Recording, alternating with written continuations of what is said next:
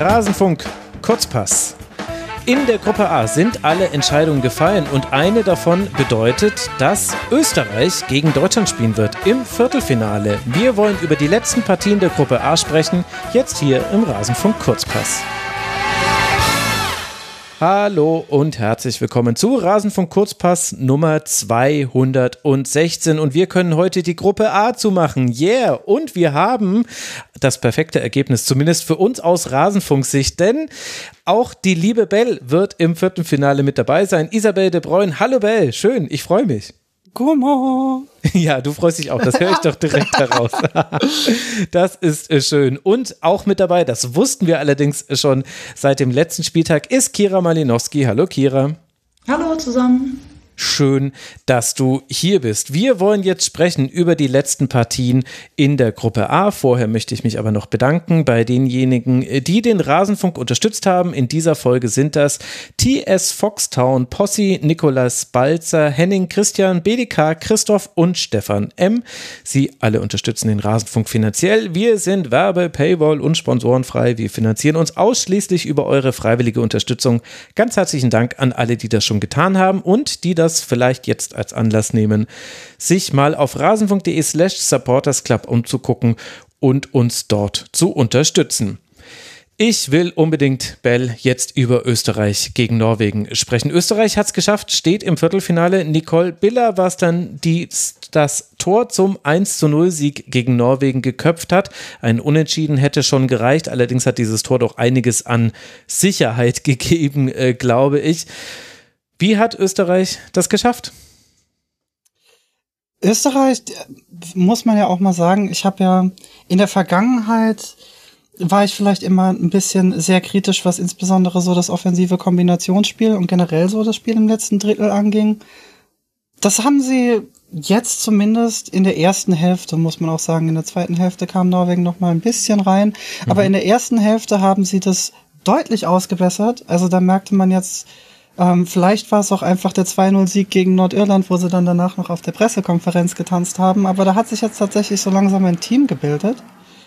Und man merkt es vielleicht daran, wie enthusiastisch ich bin. Ich freue mich da auch richtig. Es war, es war ein gutes Spiel anzusehen aus österreichischer Sicht, nicht so sehr aus norwegischer. Ja.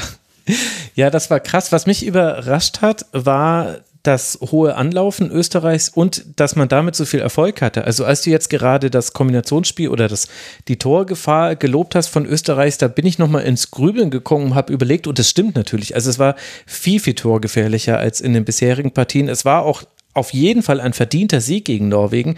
Ich bin mir aber gar nicht sicher, wie viel eigentlich Österreich da noch kreieren musste, weil man halt auch einfach sehr hoch den Ball gewonnen hat. Ja, Norwegen war natürlich absolut passiv. Also, ähm, ohne jetzt zu viel in den Statistiken zu kramen. Ähm, aber wenn du in der, weiß ich nicht, 70. Minute deine erste Ecke schießt, ja. dann läuft, glaube ich, auch irgendwie was falsch. Mhm. Und da hat Norwegen auch einfach gewähren lassen. Das war sowieso ein bisschen im Vorhinein die Frage, wie die die ähm, Niederlage gegen England letztendlich aufarbeiten. Weil also entweder nimmt man das und ist danach komplett demotiviert oder ähm, man hat dafür umso mehr Hunger und es scheint ja eher das Erstere gewesen zu sein. Also ich habe mich wirklich, ich, ich habe mich dann wirklich insbesondere in der zweiten Hälfte, in der Norwegen dann ja doch wieder ein bisschen mehr Spielanteile hatte, ich habe mich wirklich aufgeregt darüber, wie zahnlos das war. Mhm. Wie, also ich weiß nicht, ob da elf Spielerinnen auf dem Platz standen oder elf Pappaufsteller. So mal ganz polemisch formuliert.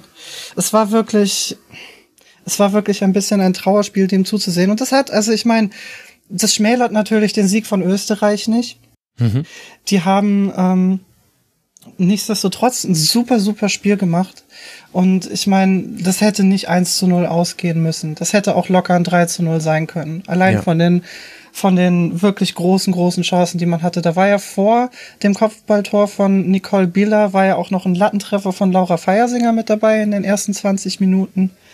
Ähm, und Lisa Markas stand ja auch mit ihrer ersten Ballberührung ja. dann auf einmal komplett alleingelassen vor dem Tor und scheitert leider an Patterson, ähm, weil sie sich dann doch noch mal eine Sekunde zu viel Zeit genommen hat. Aber das waren ja alles Chancen, die auch im Tor landen können. Also 1 zu 0 wird da dem Spielverlauf nicht mal ganz gerecht von, mhm. von österreichischer Seite. Da hätte auch noch mehr drin sein können. Ähm, musste letztendlich nicht. Und äh, springende Pferde und so. Aber ähm, es wäre, es, es hätte auch noch höher ausgehen können. Definitiv. Also 18 zu 8 Schüsse waren es am Ende, 5 zu 4 Torschüsse. Und dazu muss man aber sagen, ohne dass ich es jetzt genau sagen kann, wir nehmen mehr oder weniger direkt nach Abpfiff auf, aber ich würde mal sagen, also mindestens fünf dieser acht Schüsse Norwegens, die sind in den letzten fünf Minuten gefallen, als man dann wirklich nur noch langen Ball in Richtung des gegnerischen Strafraums geschlagen hat und tatsächlich damit dann aber ein paar Chancen hatte, was ehrlicherweise auch nochmal ein paar Fragen aufwirft. Aber ich würde ganz gerne erstmal bei Österreich bleiben. Also du hast es gesagt, Norwegen war auf eine Art und Weise paralysiert. Also Pappaufsteller trifft es von der Körperhaltung her schon ganz gut. Also man stand relativ oft weit weg von den Gegenspielerinnen. Man hat unerklärliche Fehler gemacht und das eigentlich fast jede Norwegerin. Also auch Pettersen hat beim Lattentreffer ja unter anderem daneben gegriffen. Deswegen ging der ja überhaupt aufs Tor. Und dann ist es eigentlich egal, ob du Mielle nimmst oder Bergswand, Hansen, Blagstad, Engen hatte ganz, ganz fürchterliche Szenen, auch Manum, äh, die Manum, die gespielt hat, Reiten konnte selbst manchmal nicht fassen, welche Fehlpässe sie gespielt hat.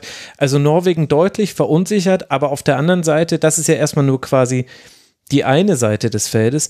Auf der anderen Seite des Feldes aber ein Selbstbewusstsein, was mich erinnert hat, also im Nachhinein dachte ich mir, ach ja, stimmt, das haben wir ja schon mal gesehen von Österreich und zwar meiner Meinung nach in den ersten, ich glaube, zehn Minuten gegen England. Da hatte Österreich doch auch so längere Ballbesitzphasen und hat das wirklich selbstbewusst gespielt, ist hoch angelaufen und erst dann kippte das so langsam auf Seiten von England. Ich hatte das Gefühl, dieses in Anführungszeichen alte Selbstbewusstsein, das war bei Österreich wieder da. Das war es absolut. Und das, hab ich, das hat man auch schon gegen England gemerkt. Ich glaube, ich hatte es auch gesagt. Ich dachte dann auch kurz, ey, yo, geht da was? Ähm, ging dann nicht. Gegen Norwegen hat es dann natürlich jetzt gereicht. Ähm, da war auch einfach, also da waren gerade die Spielerinnen, die anwesend sein müssen, damit Österreich gut spielt, die waren alle anwesend. Verena Henshaw hat über die Außen richtig, richtig mhm. viel gemacht, hat dann natürlich auch die Zuckerflanke auf Bila gespielt fürs 1 zu 0. Aber das ist ja nicht das Einzige, was sie getan hat. Auch im Zentrum ähm, Sarah Zatrazil und Laura Feiersinger ähm, haben dann sehr, sehr guten, teilweise auch, also einfach schönen Kombinationsfußball gespielt. Ähm, der einfach schön anzusehen war. Und das war ich gerade im letzten Drittel von Österreich, habe ich das bisher noch nicht gesehen gehabt bei dieser EM und auch in der Vorbereitung nicht so wirklich. Und deswegen war ich wirklich positiv überrascht und ähm, nehme das natürlich gern an. Es ist ja dann letztendlich auch ein gutes Zeichen für das kommende Spiel, wenn das so weitergeführt werden kann. Mhm.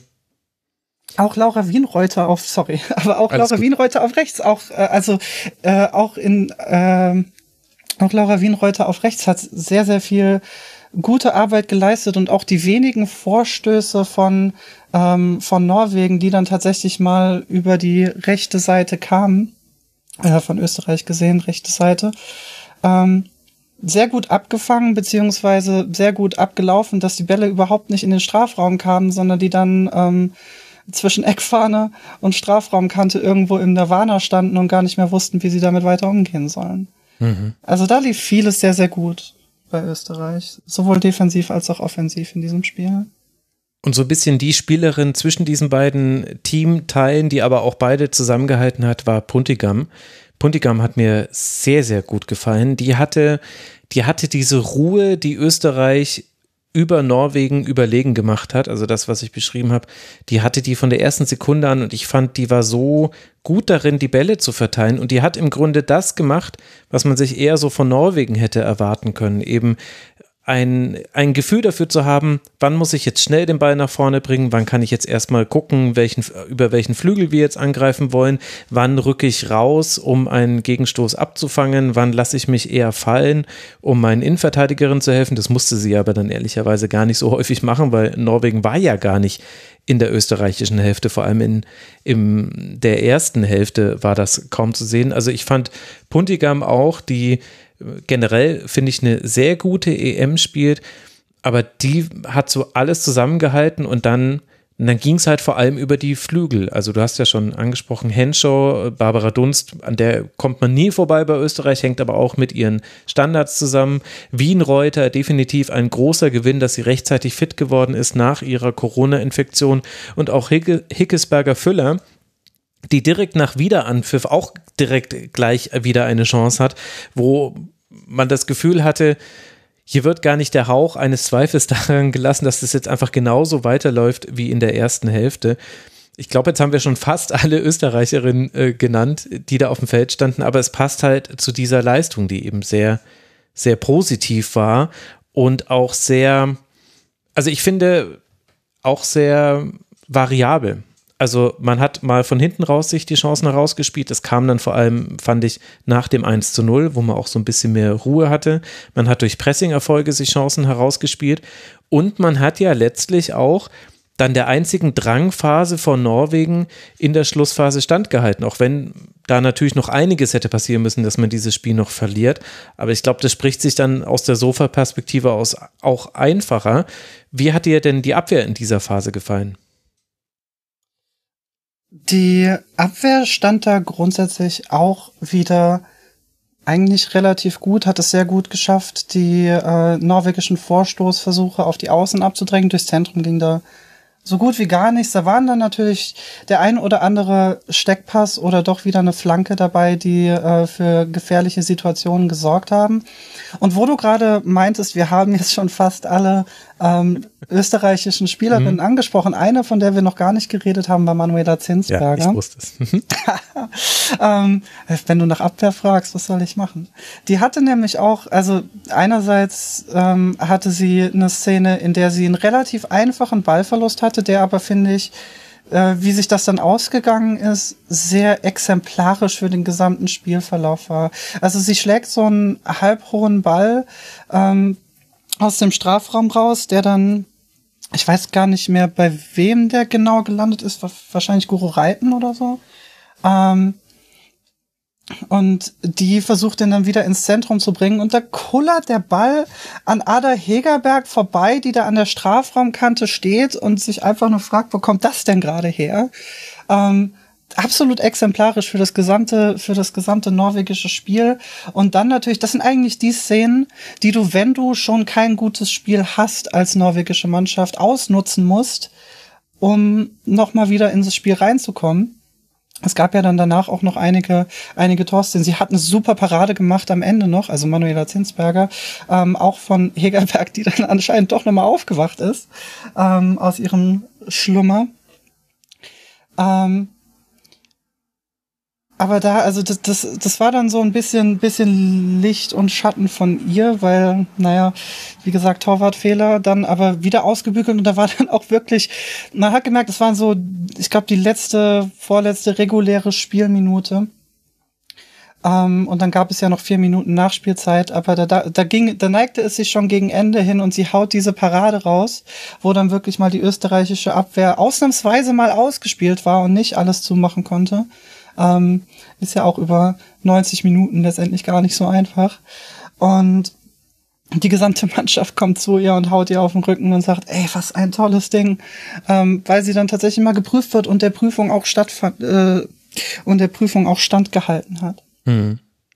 Jetzt hast du schon über Ada Hegerberg gesprochen. Ich äh, verstehe deine Kritik. Man muss allerdings auch dazu sagen, sie hat halt auch wirklich kaum Bälle bekommen. Also das war ein un unglaublich undankbares Spiel für Hegerberg, für Hansen. Die hatten natürlich auch damit zu tun, also du kannst natürlich die zwei nicht rausnehmen. Ich meine, Norwegen stand vor allem in der ersten Hälfte sehr tief in so einem 4-4-1-1 und ich habe keinen einzigen erfolgreichen Anlaufversuch gesehen in dieser ersten Hälfte von den beiden. Also ich will die da nicht komplett rausnehmen. Aber offensiv waren die Wege eben immer unglaublich weit und die Zuspiele halt in der Regel fürchterlich. Also Guru Reiten hat in der 80. Minute war das, glaube ich, da hatte es Norwegen endlich mal geschafft, sich über den Flügel rauszuspielen, also aus dem Zentrum auf Reiten dann zu verlagern. Sie hat eine freie, unbedrängte Flanke und im gegnerischen Strafraum stehen vier Spielerinnen. Und ihre Flanke, ich glaube, sie fliegt sogar hinters Tor oder so aufs Tor, dass Zinsberger sie fangen kann. Also, und, und sie ist selber völlig fassungslos. Man sieht danach Guru reiten in der, dass sie noch, dass sie noch 30 Sekunden nach dieser Szene hält sie noch die Hände vor dem Gesicht, ist schon im Zurücklaufen.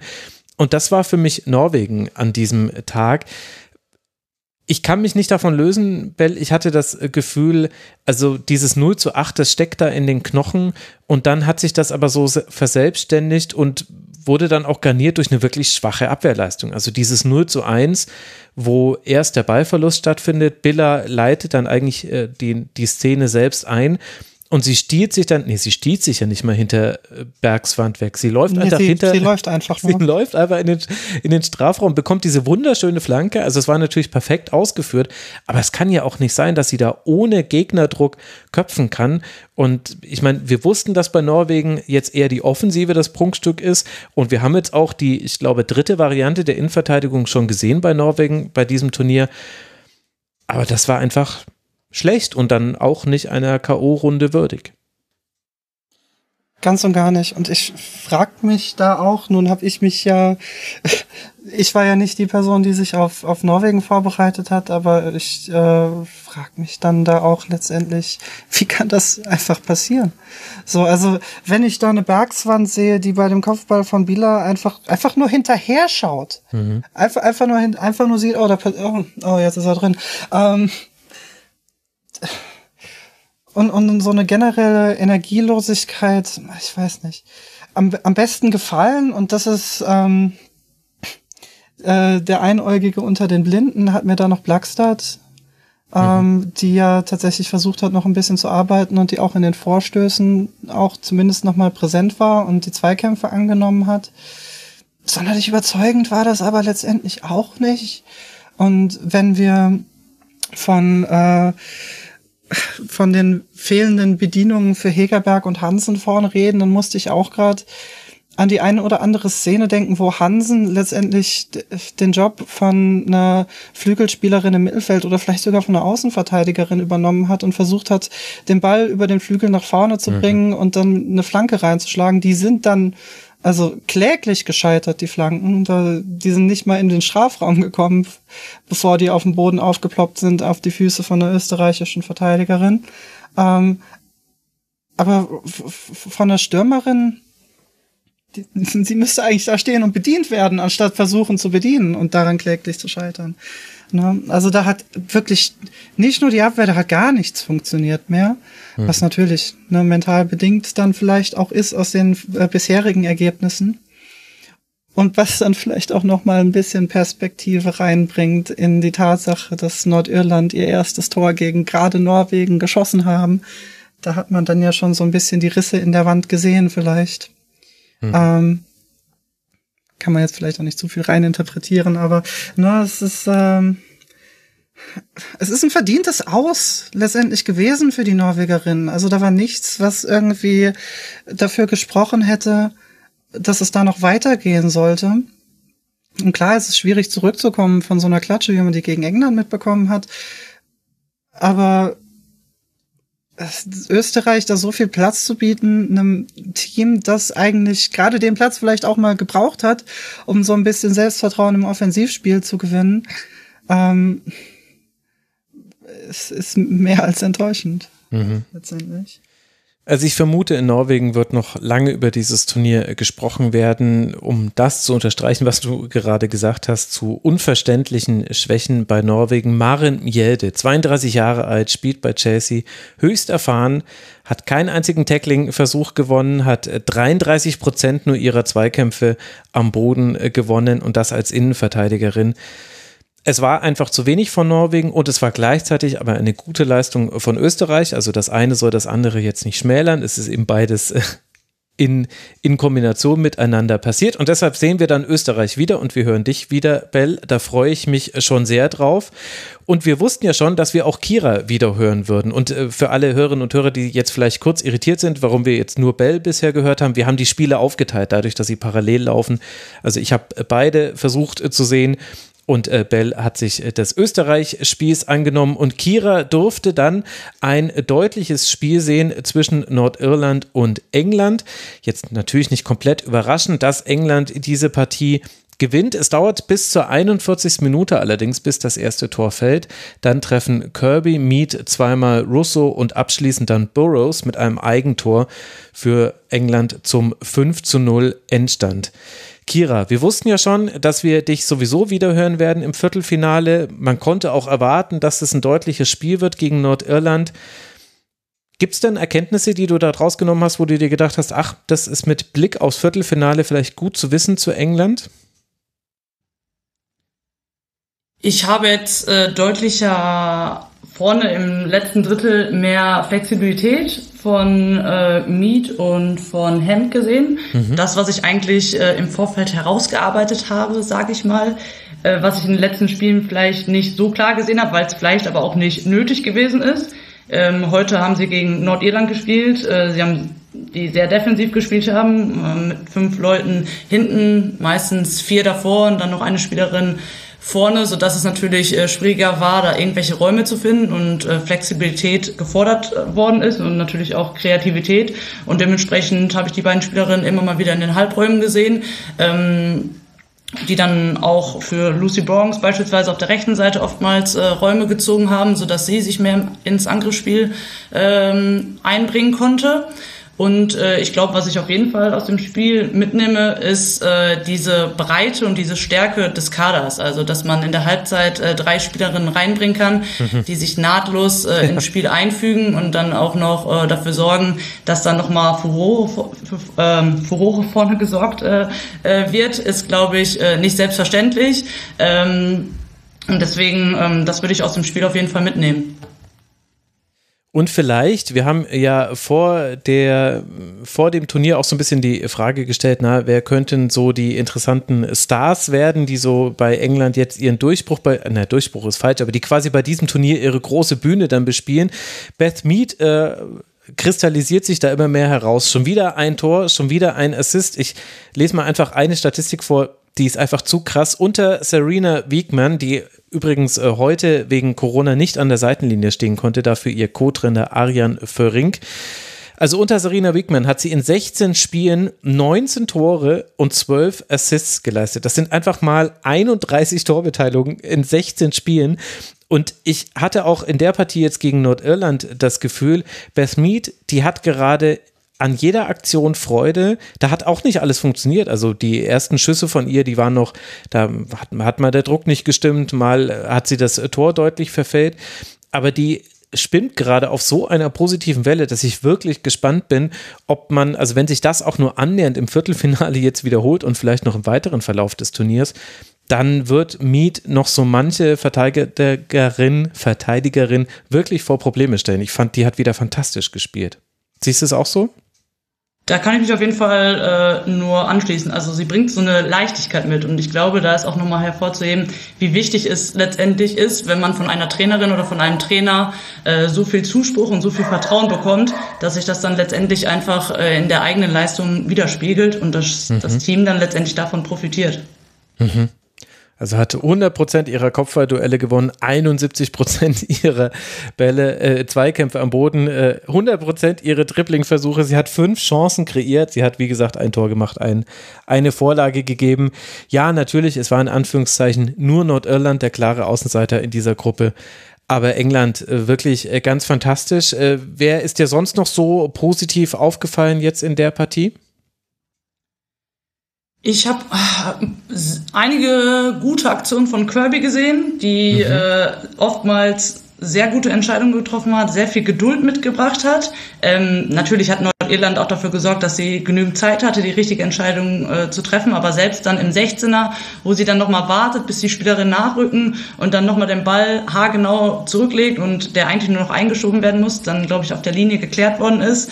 Ähm, das habe ich einige Male gesehen, dann endlich auch belohnt äh, mit dem 1 zu 0, äh, den sie sich natürlich ähm, ja sehr schön ausguckt und oben rechts äh, in, in die Ecke haut.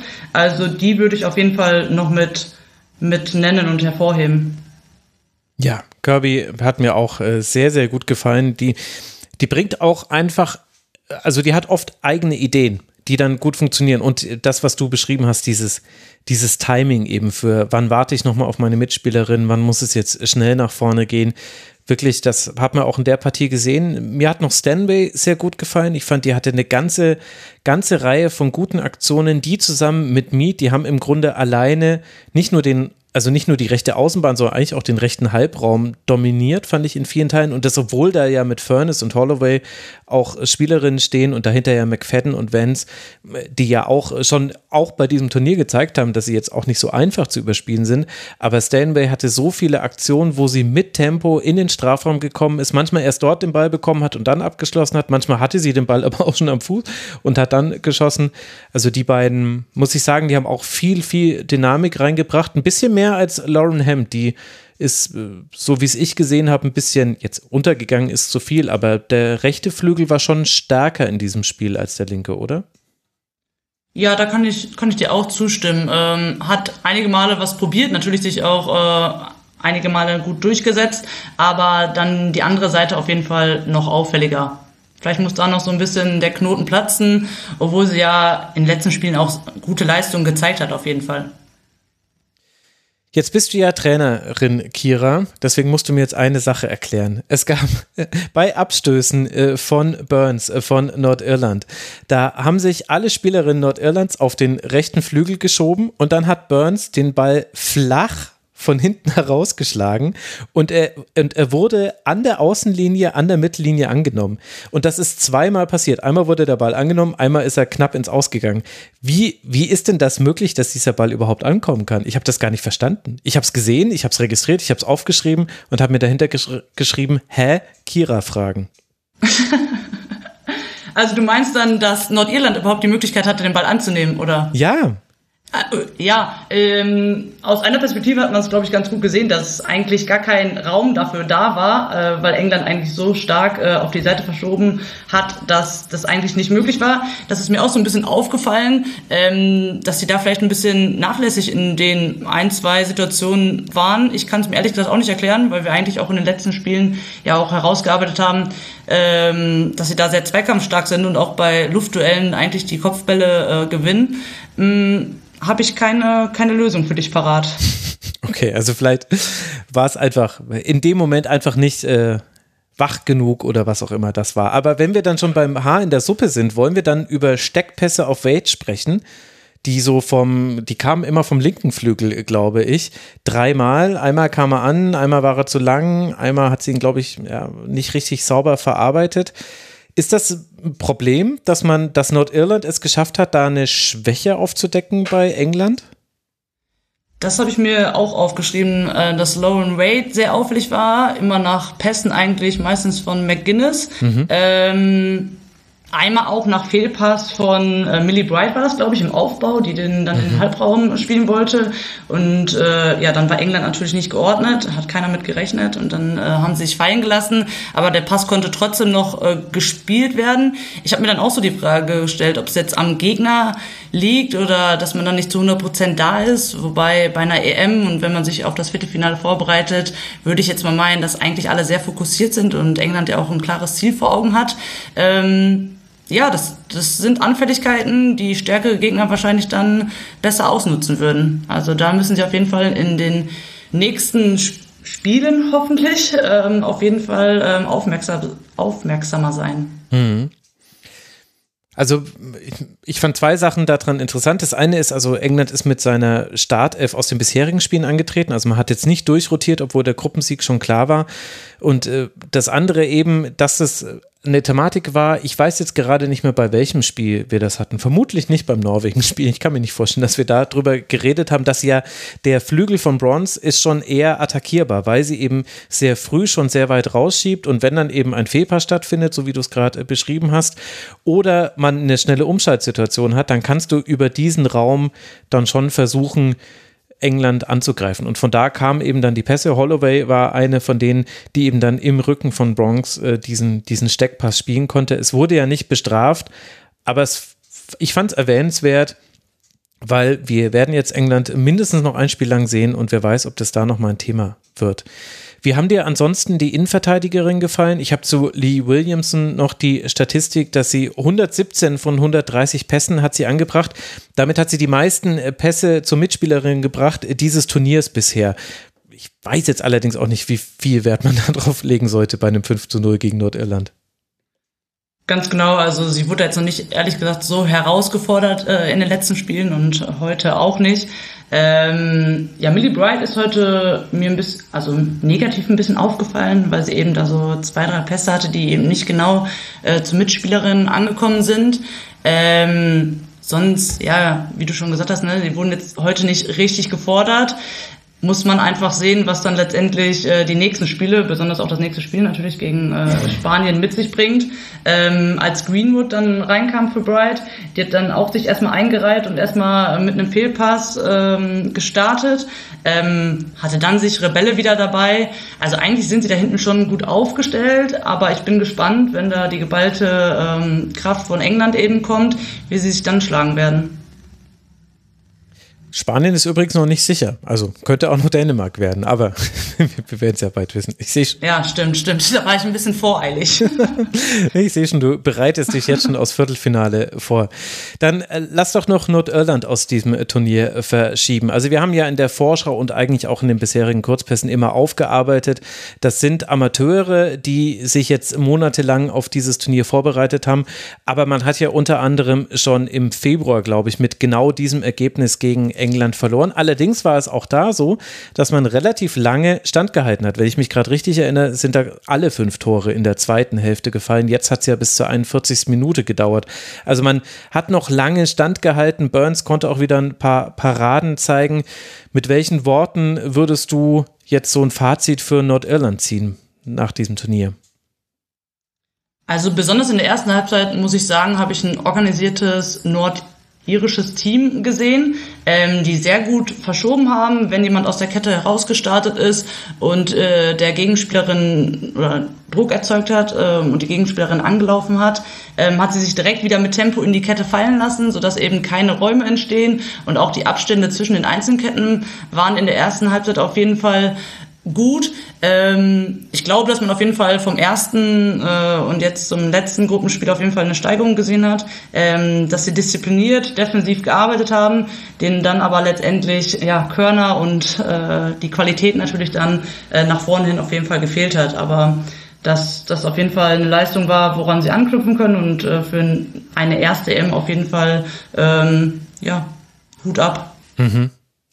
Ja, ich glaube, Sie, Entschuldigung, ja. aber Sie haben übrigens tatsächlich in diesem Spiel länger standgehalten als beim WM-Qualifikationsspiel. Ah. Ich habe das nämlich auch gerade nachgeschaut. Äh, bei dem WM-Qualifikationsspiel im Februar hatte Hemp in der 26. zum 1 zu 0 eingenetzt. Hm. Das heißt, Sie haben hier schon nochmal eine knappe Viertelstunde länger die Null, die Null stehen gehabt.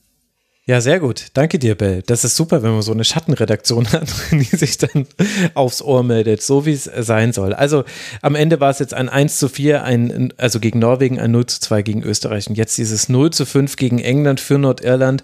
Aber vermutlich werden wir erst in, ich würde sagen, zwei, drei Jahren bewerten können, welche welche Qualität jetzt die Teilnahme an diesem Turnier hatte, was sich im nordirischen Frauenfußball getan haben wird. Man kann sehr gespannt drauf sein, aber das, was du gesagt hast, Kira, das finde ich, kann man wirklich nochmal unterstreichen. Diese gute Organisation, das ist ja eigentlich oft das, wo sich Profis von Nicht-Profis unterscheiden. Und natürlich hat man dafür auch diese Monate Vorbereitungszeit jetzt in Anspruch genommen, für die übrigens viele Spielerinnen dann auch Urlaub oder Sondergenehmigung und so weiter sich einholen mussten. Also es war jetzt nicht äh, so für die, dass es jetzt eine Ferienfreizeit war unter hohen körperlicher Beanspruchung, sondern die haben da noch mehr rein investiert. Und das hat wirklich geklappt. Also Nordirland war, fand ich, also ich habe ja beide Spiele heute parallel gesehen, die waren besser organisiert als Norwegen über weite Teile des Spiels, weil eben so individuelle Fehler ausgebügelt wurden von, von Mitspielerinnen, die dann eben mitgeholfen haben, wo es bei Norwegen eher so war, dass es in so einer Kaskade der, ja fast dann schon eine Kakophonie, also so die Fehler haben sich eher so addiert zueinander und sich gegenseitig verunsichert. Und ich glaube, das ist auch, wenn die Ergebnisse jetzt deutlich waren und das Ausscheiden natürlich auch gerechtfertigt ist, das macht einem echt Hoffnung und ist auch schön zu sehen, dass selbst Nordirland als einer der klarsten Außenseiter bei dieser EM, vielleicht sogar der klarste, habe ich jetzt noch nicht äh, länger drüber nachgedacht, dann doch wirklich ansprechende Spiele gezeigt hat, auch wenn die Ergebnisse deutlich waren. Das Einzige, worauf man jetzt vielleicht noch achten sollte, ist bei einer 0 zu 5 Niederlage gegen England, wo zwei Tore in fünf Minuten gefallen sind, sollte man Kenny Shields vielleicht von der Pressekonferenz fernhalten. Ja, Aber ich hoffe mal, wir werden jetzt nicht im Nachgang dann hören, dass er, während wir hier aufgenommen haben, wieder irgendwelche dummen sexistischen Sachen gesagt hat. Vielleicht kann man ja an der Trainerposition da vielleicht nochmal nach Optimierungspotenzial suchen im nordirischen Fußballverband. Ich weiß es nicht. Nur so ein Gedanke. Das war's mit äh, Gruppe A. Nicht für alle Teams, für zwei geht's noch weiter. England wird am Mittwoch spielen gegen Spanien, wie Kira sagt. Es gibt allerdings auch noch die Chance Dänemark. Wir werden es äh, wissen. Schon am morgigen Tag wird sich das hier entscheiden. Und am Donnerstag, den 21. Juli, dann spielt Deutschland gegen Österreich. Das werden wir natürlich auch ausführlich hier begleiten. Ihr zwei, ich danke euch sehr herzlich für eure Zeit. Äh, danke Kira Malinowski, die heute, glaube ich, im dritten oder vierten technischen Setup seit Beginn dieser EM aufgenommen hat. Aber es hat wieder funktioniert. Danke dir, liebe Kira, auch für deine Flexibilität. Gerne, gerne. Ist doch schön, wenn wir das so hinbekommen, auch über weite Zeit. Und herzlichen Dank auch an unsere Streamerin der Herzen, an Isabel de Bruyne. Danke dir, liebe Bell. Freue mich, dich dann wiederzuhören hier dann, dann in der Schlusskonferenz. Ich hab so Bock. ja, ich merke das. Wir alle haben Bock. Wir sind richtig euphorisch. Das ist schön. So soll es sein. Ihr lieben Hörerinnen und Hörer, danke für eure Aufmerksamkeit. Es wird weitergehen mit einer Schlusskonferenz zum Spiel Deutschland gegen Finnland. Und dann gibt es am Sonntagmorgen auch einen Kurzpass dann zum Spiel Dänemark gegen Spanien. Dann wissen wir ja, wer der zweite Gegner sein wird oder der Gegner von England. Bis dahin habt eine gute Zeit, bleibt gesund, kommt gut durch den Tag und unterstützt uns bitte. Macht's gut, bis bald hier im Rasenfunk. Ciao.